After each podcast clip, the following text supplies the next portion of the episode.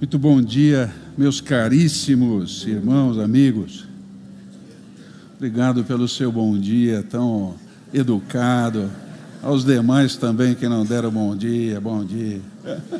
Bom dia a você que está em casa, é um prazer imenso receber você aqui também. Gostaríamos que você estivesse aqui com a gente, mas esperamos tanto a você de casa quanto a todos que estão aqui que seja um tempo muito especial com a palavra de Deus, que assim seja.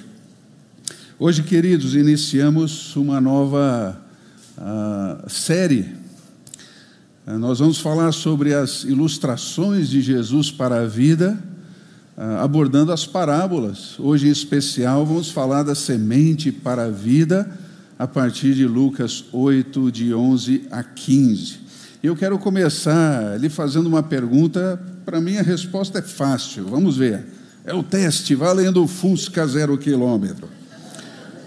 Como você transformaria essa semente que está aí na sua tela em algo produtivo que alimente você e as pessoas? Vamos lá, uma hora e quinze para você responder.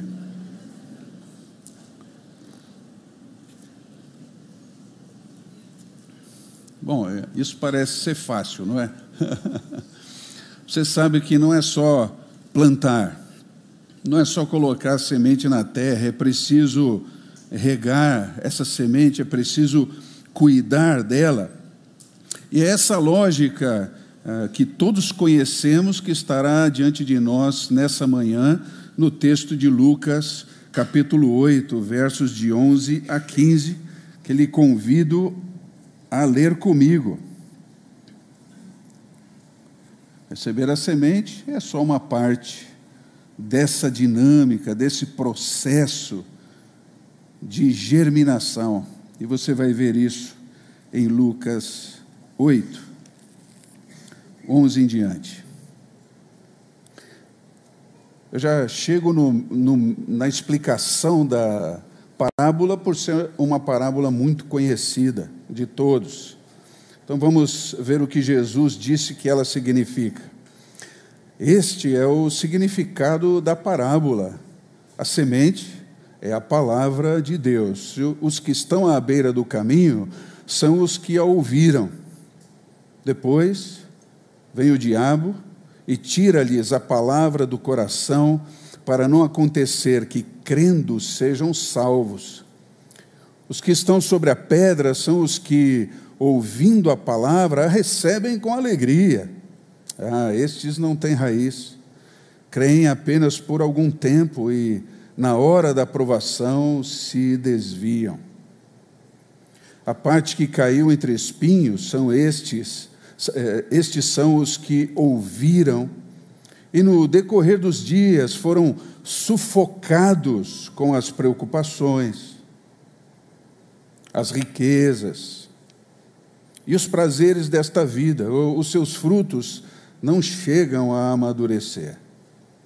Mas a parte que caiu na terra boa, estes são os que, tendo ouvido de bom e reto coração, retém a palavra, estes frutificam com perseverança.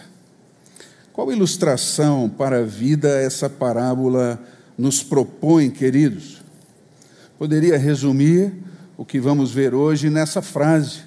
A palavra de Deus acolhida pode mudar a sua vida. A palavra de Deus acolhida pode mudar a sua vida, mas mudar em que sentido? Veremos duas mudanças que o acolhimento da palavra podem trazer para a sua vida. Então, se você tem o bom hábito de anotar, anote aí essas duas mudanças que o acolhimento da palavra pode trazer para a sua vida. Mas antes de entrarmos propriamente na parábola, eu gostaria de trazer-lhes um breve contexto de como se interpreta uma, palavra, uma parábola ah, na Bíblia, em especial aqui nos Evangelhos. Você sabe, existe uma dificuldade histórica com a interpretação das parábolas, a partir dos evangelhos em especial. penso que é uma das literaturas bíblicas que mais sofreram com explicações fora do contexto. Um monte de lições são atribuídas à parábola que Jesus nunca teve a intenção de proferir. Principalmente, o maior, maior abordagem fora do contexto que acontece é a alegorização. E é preciso que você entenda a diferença entre alegoria e parábola na Bíblia. São literaturas diferentes e dois jeitos diferentes de se interpretar. A alegoria tem esse foco mais abstrato, queridos. Na alegoria, cada detalhe tem um significado simbólico, a, a, oculto, à sombra do significado da palavra do texto. Mas, de novo, esse gênero literário que busca esse significado oculto por detrás das palavras não se aplica à interpretação de uma parábola. A alegoria é uma literatura de estrutura completamente diferente em muitos e essenciais aspectos. Eu quero lhe dar um exemplo de uma das parábolas mais famosas é, que o pessoal abraça pela alegorização, pela alegoria. Preparado?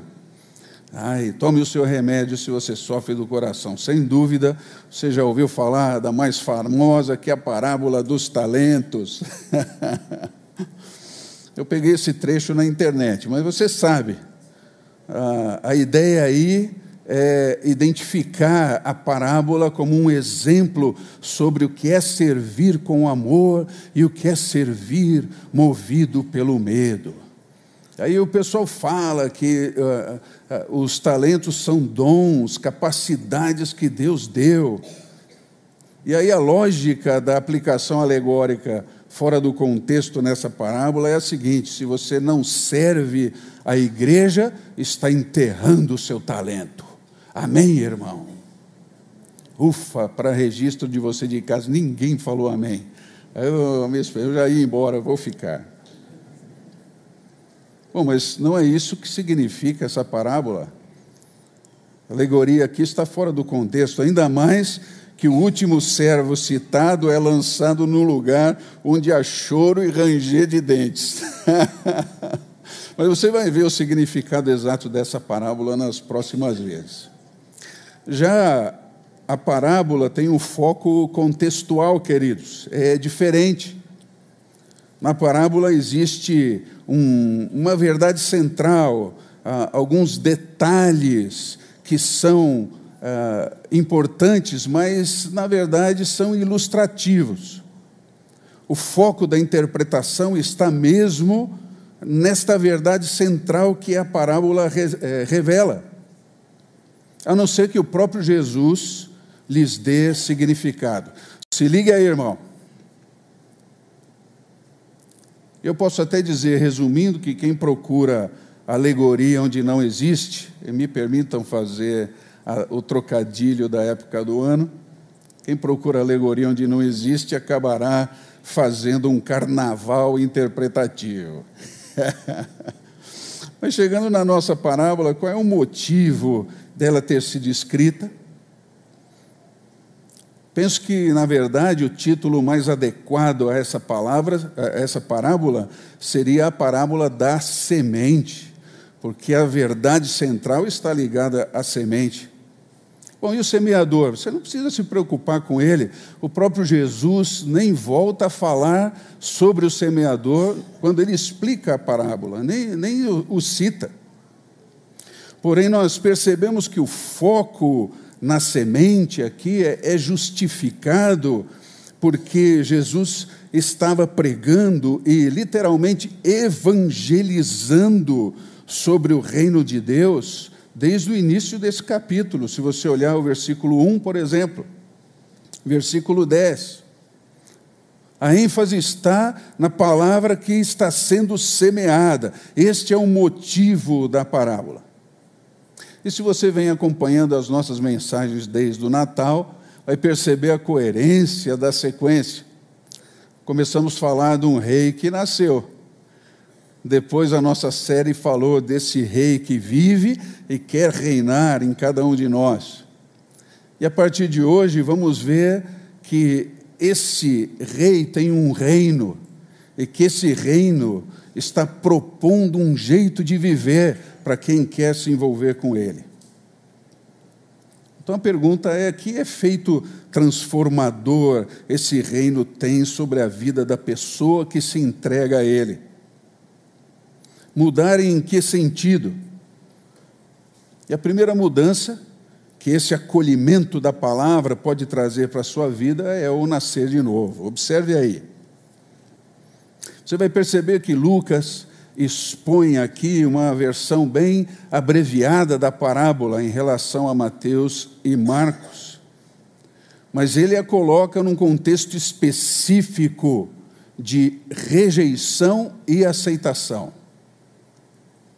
Os envolvidos nessa parábola ou rejeitam ou aceitam a semente da palavra que está sendo lançada em seus corações. Vemos isso desde o início da narrativa.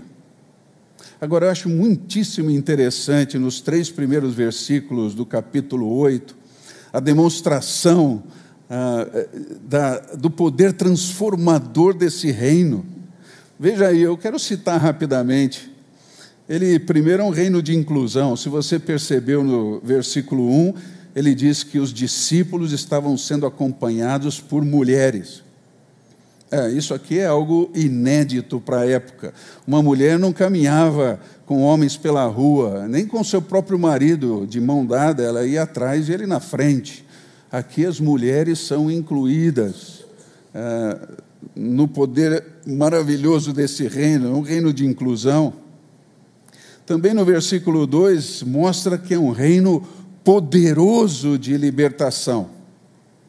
Já indica que no contexto desse reino, gente é liberta espiritualmente da ação dos demônios e até de enfermidades, mostrando que a palavra de Jesus transforma a gente por dentro e por fora. Louvado seja o seu nome. Mas também é um reino que evoca liberalidade. Você vai perceber que, apesar de mulheres dentro daquela cultura, e, e acompanhando tal, elas também eram pessoas que tinham posses e estavam contribuindo financeiramente até com o sustento de Jesus e dos discípulos. Algo completamente inédito. é uma contracultura mesmo, esse reino. Vai no caminho contrário. Mas para você ter acesso a tudo isso que acontece nesse reino, é preciso acolher a palavra. E assim nós chegamos à parábola propriamente dita. Perceba que, como essa palavra semente, é, recebida, precisava e exigia uma tomada de posição, Jesus ilustra quatro tipos de ouvintes identificando-os com os solos que recebem a semente da Sua palavra. Quatro tipos de pessoas que ouvem a palavra de Deus. Eu acho, queridos, que quem ouve, tem a oportunidade de ouvir a palavra, é alvo da graça de Deus. Você não acha? Ouvir a palavra é um efeito gracioso, é um presente de Deus para nós. É, tirando esse pessoal da internet aí que é, fala do texto fora do contexto, mas todos os outros são uma bênção. mas o que essa palavra está produzindo realmente dentro das pessoas? Jesus mostra no versículo 12 o ouvinte espectador. E a partir da, da língua original aqui, Lucas cita um, um, um verbo no particípio substantivo no tempo presente. Ele escreve assim originalmente. O que isso significa? Ele está querendo retratar que essa pessoa, esse ouvinte, é um ouvinte de prática normal. É, ele está num processo contínuo de ouvir a palavra.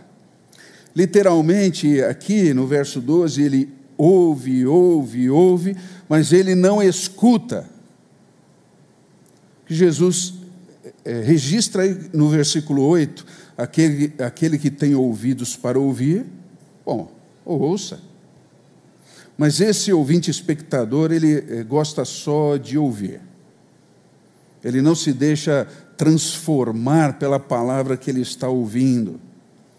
Eu, eu acho que uma contextualização possível aqui é aquele tipo de pessoa que gosta do modismo do alívio da alma, o alívio do sentimento, sabe? Ele quer ouvir algo que o apacente, que o pacifique por dentro. Ah, me fez tão bem esta palavra. Ah, eu cheguei atribulado, estou saindo em paz, tranquilo. Ele gosta do alívio, mas não gosta da transformação que a semente propõe não se compromete com Cristo, e o texto nos mostra que ele está aberto à atuação do inimigo da sua alma. Jesus fala que o diabo, representado pelas aves do céu comendo essa semente, lhe rouba a palavra do coração. Agora, é, isso aqui não é um processo passivo. A pessoa está permitindo ser roubada pelo inimigo. É interessante que no mesmo ritmo em que ela ouve, ouve, ouve, ouve, ouve, ouve, o diabo rouba, rouba, rouba, rouba, rouba. É, essa palavra não vai para casa, sabe? Esse é o sinal de que isso está acontecendo no coração desse tipo de ouvinte. É um alívio momentâneo, não dura depois para a semana, ele, ele tem um efeito rápido ele logo se esvai, ele se afasta da consciência. Se torna uma semente aí esquecida em cima da mesa da vida, porque nunca é plantada no coração de verdade. E assim, essa pessoa que gosta, gosta de ouvir, também gosta das pessoas que gostam de Jesus. Ela está aí no meio, mas ela não quer realmente um compromisso com Ele. Posso imaginar que essa pessoa esteja até no meio de uma religião, ou então acessando pela internet diversos conteúdos diferentes. É, pastor tal, missionário fulano, cicrano, é, ele, ele vai variando, assistindo para todo lado, e sementes vão caindo, e ele. Mas não muda de vida. Espiritualmente, essa pessoa aqui não é salva, porque ela não vive o fruto da mudança que o acolhimento da palavra pode trazer para a sua vida. Essa pessoa que ouve, ouve, ouve e não pratica, não nasceu de novo. O segundo tipo de ouvinte está no versículo 13, e aí eu chamei do crente com prazo de validade. Aqui você vai perceber que esse ouvinte não é aquele ouvinte costumeiro. É uma pessoa que ouviu a palavra pela primeira vez, ela entendeu, e Jesus disse literalmente que ela leva essa palavra consigo para casa com alegria, começa a dar certo crédito a essa palavra, começa dentro dela um processo de coerência, de entendimento dessa palavra, mas só faz efeito até o momento em que ela passa a enfrentar o que o texto está chamando de tempo de provação. Observe aí. E se você puder estudar essa expressão na teologia do evangelista Lucas, você vai perceber que tempo de provação é um tempo específico no qual o assédio, a provocação do diabo vem à tona apelando para o orgulho e a vaidade. Momento que ele prova se essa palavra realmente vai frutificar, insuflando o seu orgulho, a sua vaidade. Jesus explicou isso em Lucas 14, 26 e 27, observe aí, por favor. Uh, ele diz: Se alguém vem a mim e não me ama mais do que ama seu pai, a sua mãe, a sua mulher, os seus filhos, os seus irmãos, as suas irmãs, aí você pode colocar aí namorado, noivo, eh, trabalho, o que for, e até a sua própria vida, não pode ser meu discípulo. E quem não tomar a sua cruz e vier após mim, não pode ser meu discípulo. Então, depois, contra o orgulho que quer controlar e precificar no coração os relacionamentos. Mas, se você estudar também, vai perceber que tempo de provação pode referir-se aqui em Lucas a um período específico no qual o diabo vem potencializar uma situação de desânimo quando você passa por dificuldades. Bom, e quem aqui não passa por dificuldades? O tempo de provação também está ligado a isso. A dificuldade, quando encarada pelo fruto da semente, é encarada na perspectiva de Cristo. Mas quando não é assim, a dificuldade gera um desânimo potencializado pelo inimigo. Você pode ver o exemplo clássico disso aqui em Lucas, capítulo 4, na tentação ou provação de Jesus. Agora, esse ouvinte, que aqui começou a querer caminhar na vida sob a direção de Jesus, na verdade, ele acaba por afastar-se de Cristo e da Sua palavra. Olhe no versículo aí, note aí, por favor, que ele começou a nascer, mas ele não chegou a frutificar. E posso imaginar de novo que seja alguém que tenha passado pelo processual de uma uh, convivência em igreja, participou de cultos, talvez uma pessoa batizada, começou a ler a Bíblia, por um tempo considerou continuar, mas ele não se comprometeu de verdade. E a dificuldade vem e lhe rouba, lhe sufoca. Por isso, esse, esse ouvinte não viveu a mudança que o acolhimento da palavra podia trazer para a sua vida. Essa pessoa não nasceu de novo. O terceiro tipo de ouvinte que Jesus lança a mão aqui é o ouvinte sufocado pela normalidade. Veja o versículo 14, por favor. E aqui Lucas muda um pouquinho o seu jeito de escrever, usa também um particípio substantivo, só que ele a, a, aponta para o tempo passado, é um auristo. Aqui ele fala de alguém que já ouviu constantemente a palavra. E a, a diferença entre esse ouvinte e o primeiro grupo ali, que a gente já viu, é que aqui, perceba no versículo 14, o diabo ah, não precisa atuar no coração dele de maneira alguma. O diabo nem entra aqui no cômputo geral das problemáticas espirituais.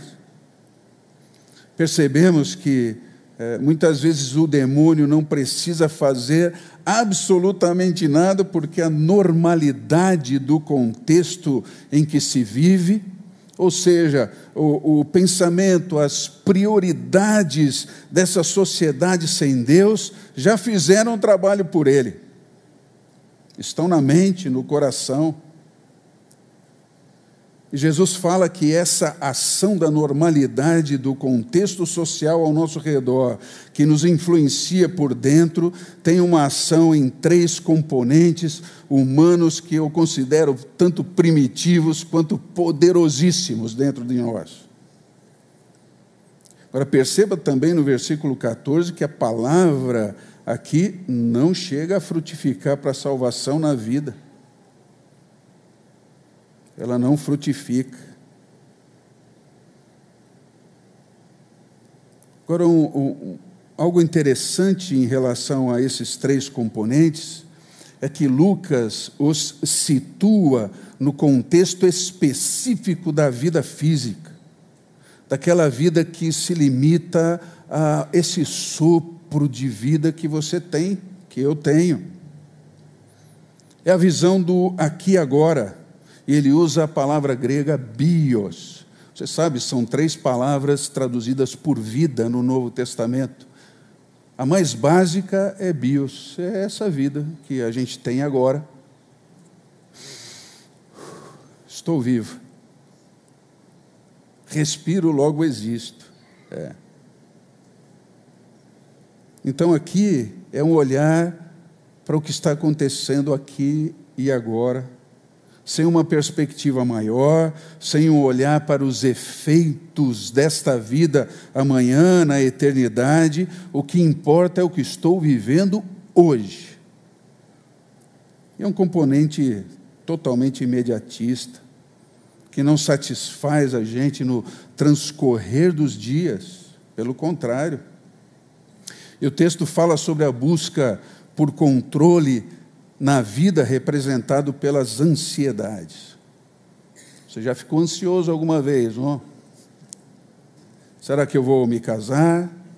Será que serei alguém na vida? Será que serei reconhecido? Deixarei um legado? Esse tipo de ouvinte é sufocado pelas ansiedades porque ele quer controlar o incontrolável. É um exercício de orgulho no grau de divindade.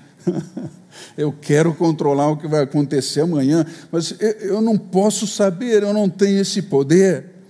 Eu não consigo prever o que vai acontecer daqui cinco minutos, mas a ansiedade tenta. E a palavra diz que a confiança em Cristo substitui qualquer tipo de ansiedade. O texto também fala sobre a caça desenfreada que o ser humano empreende pela fortuna. Aí na sua Bíblia, riquezas. Esse controle ilusório da vida que a riqueza traz, que seduz o, o coração do ser humano. É aquela consciência social de que se eu, se eu tiver, se eu tiver, eu vou conseguir ser o bastante, poderei ter paz. Eu, eu, tendo dinheiro, meu querido, eu posso ser o que eu quiser. Essa é a ilusão desse tipo de controle.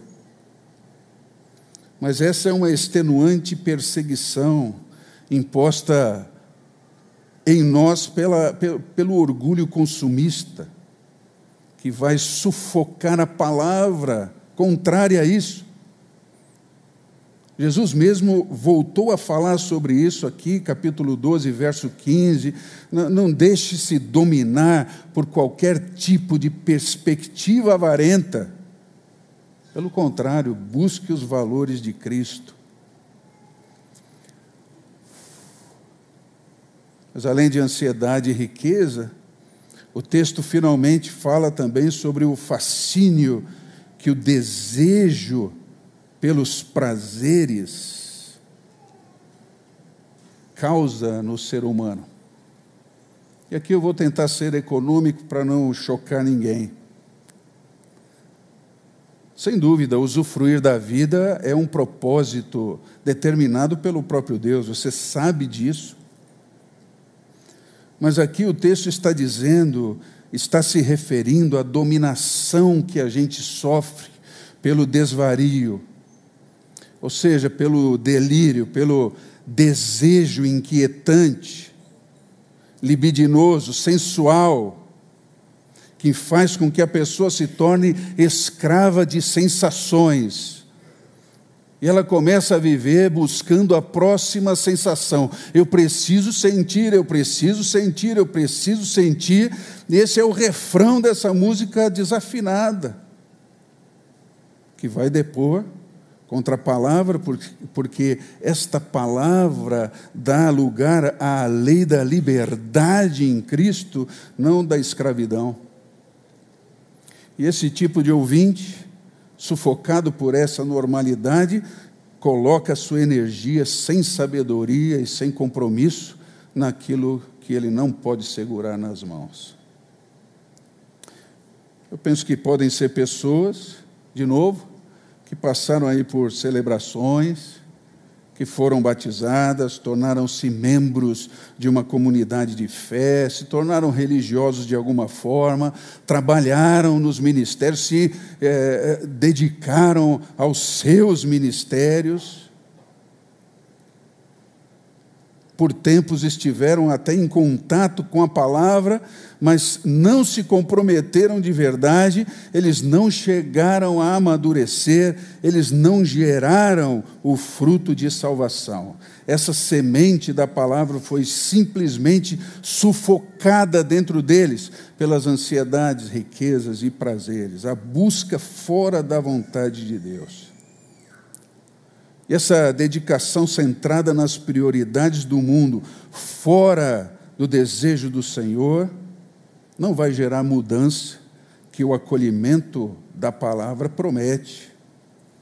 Essas pessoas, esses ouvintes, não nasceram de novo.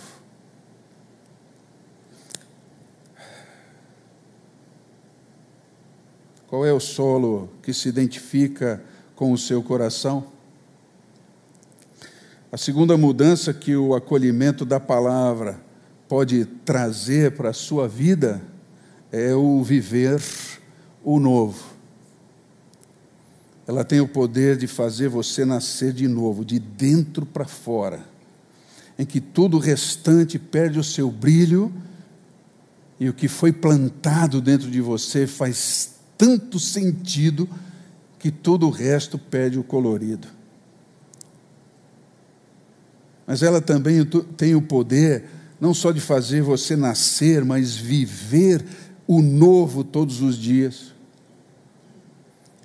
Se você olhar com atenção, vai perceber que os três primeiros solos vão se equivaler na exposição dessa parábola.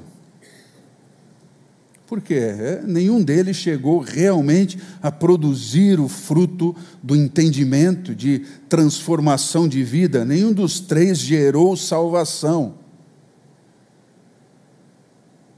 Veja que a gradação do impacto da palavra vai crescendo, mas não o suficiente para que esse ouvinte decidisse nascer de novo. Agora, queridos, realmente, não adianta uma semente produzir um, um talo forte que consiga chegar até a superfície, ou brotar algumas folhas que possam dar o sinal, puxa, olha, está crescendo. Ou mesmo ir adiante, crescer um pouco mais, se o fruto específico para o qual aquela semente for, foi plantada, nunca amadurece, nunca aparece. Não adianta. E essa é a diferença básica do último solo para todos os outros. E a diferença está aqui, apontando justamente para essa dinâmica da retenção da semente e da frutificação com perseverança. Observe aí. Esse coração é descrito aqui na palavra como a terra boa. Este, eh, estes têm ouvido de bom e reto coração, eles retêm a palavra, frutificam com perseverança. É interessante estudarmos a junção desses dois adjetivos no Novo Testamento, porque quando eles são combinados, trazem a ideia de excelência. Que excelente é essa terra, esse coração que recebeu a semente, acatou, reteu, frutificou. E aqui a dinâmica é diferente, porque esse coração recebe a palavra, ele compreende essa palavra, ele aceita essa palavra, retém essa palavra, ele se submete à palavra e começa a seguir essa palavra em perseverança. É o caminho de Cristo que agora ele abraçou de uma vez por todas. Este aqui é o filho do reino, é o verdadeiro discípulo, é aquele que nasceu de novo.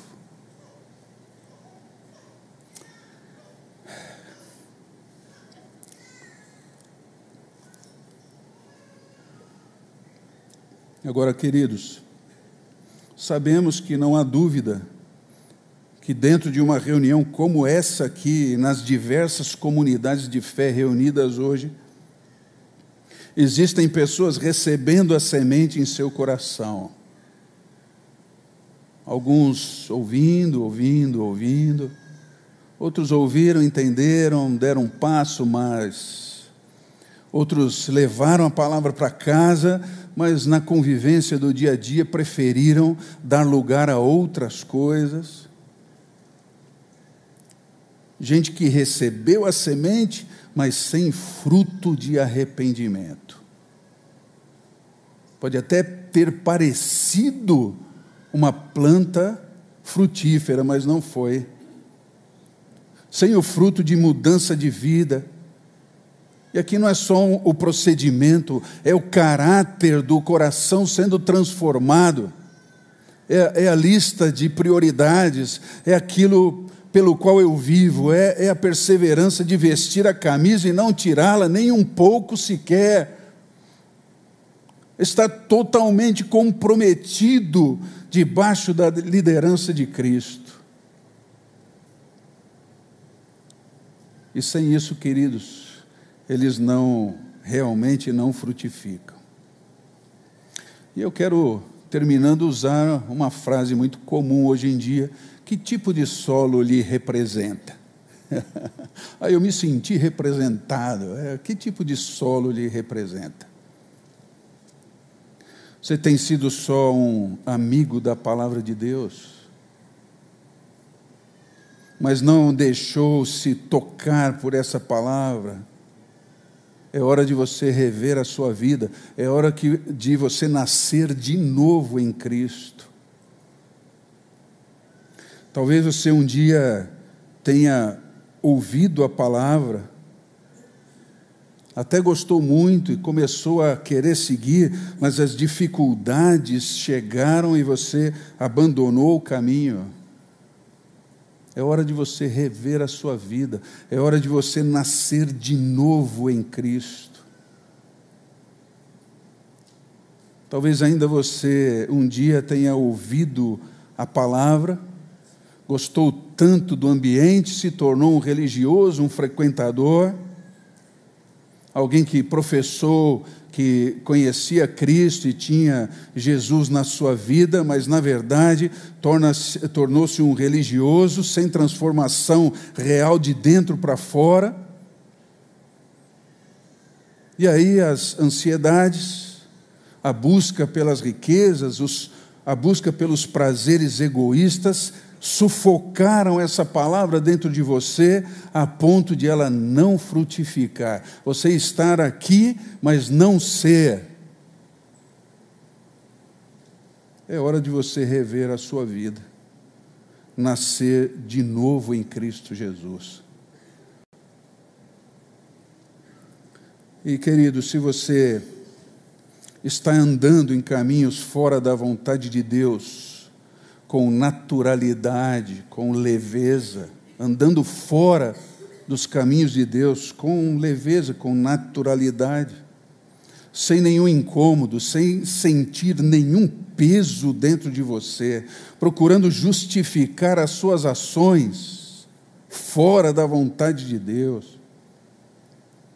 Chamo sua atenção, acho que você deve considerar a possibilidade de ser apenas um bom membro de uma instituição religiosa, ser membro de uma instituição, seguindo uma religião, mas não ter Cristo na sua vida de verdade.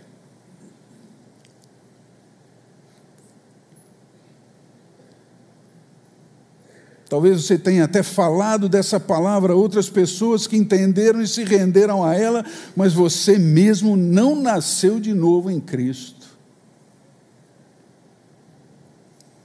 Que tipo de mudança dentro de você evidencia essa resposta eficaz à semente do Evangelho do Reino? Começa com arrependimento com a frutificação que muda a gente de dentro para fora,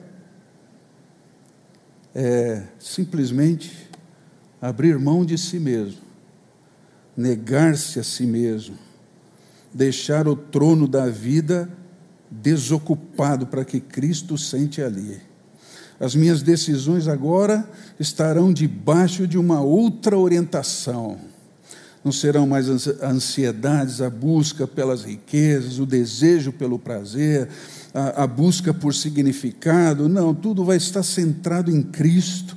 Ele é que vai determinar os caminhos, Ele que vai me dar valor pessoal, é Ele que vai estar comigo nos momentos mais difíceis, de maior dificuldade, é Ele a quem eu, eu busco, é Ele de quem eu me aproximo, é a Sua palavra que, acolhida dentro de mim, tem transformado a minha vida. Então, chamo você a essa oração. E o que dizer para esse Senhor? Se os três primeiros solos te representam, é hora de você clamar: Senhor, tem misericórdia de mim, pecador, pecadora. Eu quero ser transformado, eu quero que essa semente gere transformação. Eu entrego sobre o seu altar meu orgulho, minha vaidade, o meu afeto pelas coisas do mundo, pelos caminhos fora da Sua vontade. O Senhor sabe que eu mesmo não tenho condições de seguir o Senhor sem o seu poder, mas eu submeto a minha vida completamente ao Senhor. A minha agenda é sua, os meus desejos são seus, as minhas carências são suas, os meus projetos são seus, o, o dinheiro é seu, o meu ontem, o meu hoje e o amanhã pertencem ao Senhor, transforma a minha vida. O Senhor opera dessa forma, para que nessa manhã, aqui e lá em casa,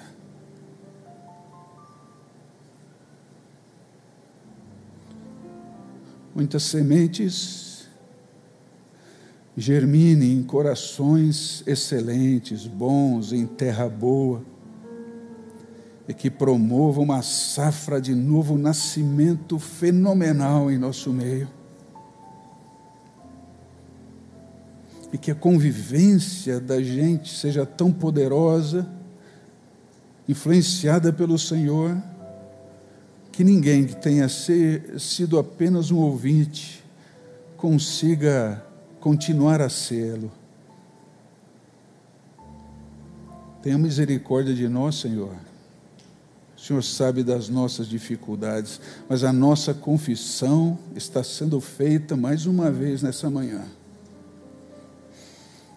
Nossa vida é do Senhor.